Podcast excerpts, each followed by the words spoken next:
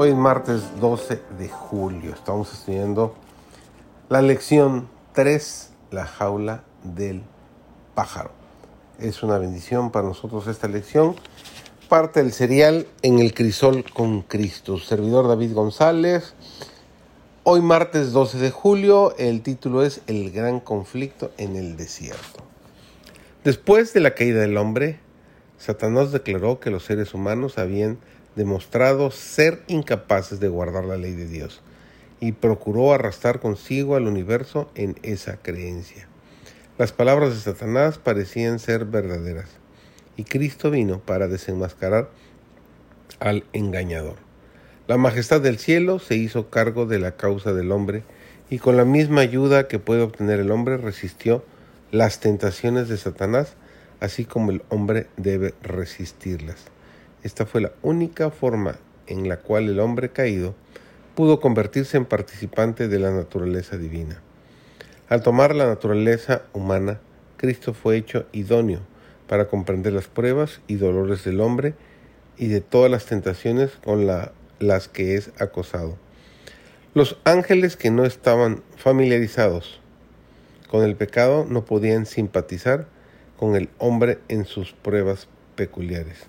Cristo condescendió en tomar la naturaleza humana y fue tentado en todo punto como nosotros, para que pudiera saber cómo socorrer a todos los que fueran tentados.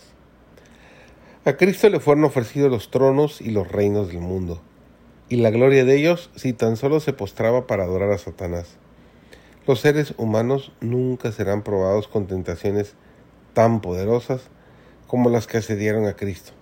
Satanás tiene mejor éxito al acercarse al hombre. Te daré todo este dinero, esta ganancia, esta tierra, este poder, estos honores y riquezas, ¿a cambio de qué? Generalmente sus condiciones son que se renuncie a la integridad, se embote la conciencia y se satisfaga el egoísmo. Por medio de la devoción a los intereses mundanales, Satanás recibe todo el homenaje que pide. La puerta queda abierta para que entre como le plazca, con su séquito malvado de impaciencia, amor orgullo, avaricia, extralimitaciones y todo su catálogo de espíritus malos. El ser humano queda hechizado y traidoramente atraído a la ruina. Si nos rendimos a la mundanalidad de corazón y vida, Satanás queda satisfecho. El ejemplo de Cristo se halla delante de nosotros. Él venció a Satanás y nos mostró cómo nosotros también podemos vencerlo. Cristo resistió a Satanás con las escrituras. El ejemplo de Cristo está ante nosotros. Si se estudiara y obedeciera la palabra, los cristianos serían fortalecidos cada día para enfrentarse a su, astuto enemigo, pero se descuida la palabra de Dios y viene el desastre y la derrota. En sus conflictos con Satanás, la familia humana dispone de toda la ayuda que tuvo Cristo. No necesitamos ser vencidos. Podemos ser más que vencedores mediante aquel que nos ha amado y ha dado su vida por nosotros. Habéis sido comprados por precio.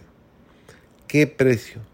En su humanidad, el Hijo de Dios luchó con las mismísimas y terribles y aparentemente abrumadoras tentaciones que asaltan al hombre.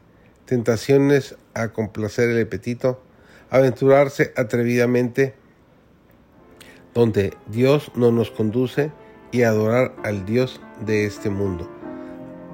A sacrificar una eternidad de bienaventuranza por los placeres fascinadores de esta vida. Cada uno será tentado, pero declara la palabra que no seremos tentados más allá de lo que podamos soportar.